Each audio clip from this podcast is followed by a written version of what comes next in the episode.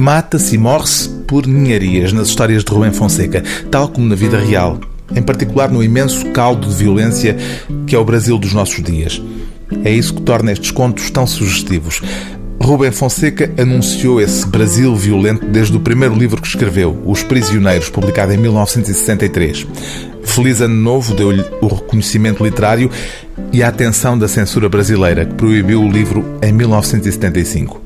O período de vida em que foi comissário de polícia deu a Rubem Fonseca um conhecimento de experiência feito que ele transformou em literatura, num registro cru, seco e amoral.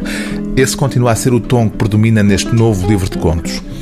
Calibre 22 reúne com uma ironia subtil 22 histórias breves por onde passa todo o tipo de personagens: anões e prostitutas, empregadas domésticas, vendedores ambulantes e uma vez mais Mandrake, o detetive privado cínico e bom vivant que aparece regularmente nas histórias de Rubem Fonseca. É ele, por exemplo, o protagonista do romance A Grande Arte.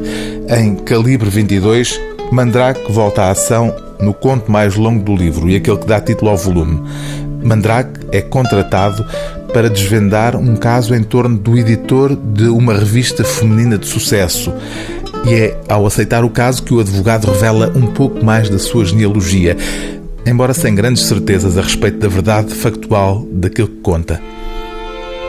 O meu bisavô português, que se chamava José Mandrágora, foi estudar na Inglaterra. Por algum motivo traduziu o seu nome para a língua inglesa. Mandrake, em inglês, é o mesmo que mandrágora, uma planta. A mandrágora também é usada, creio que no Himalaia, em rituais de magia, pois o formato de suas raízes tuberosas sugere um ser humano. Eu podia me chamar José Mandrágora, mas me chamo José Mandrake.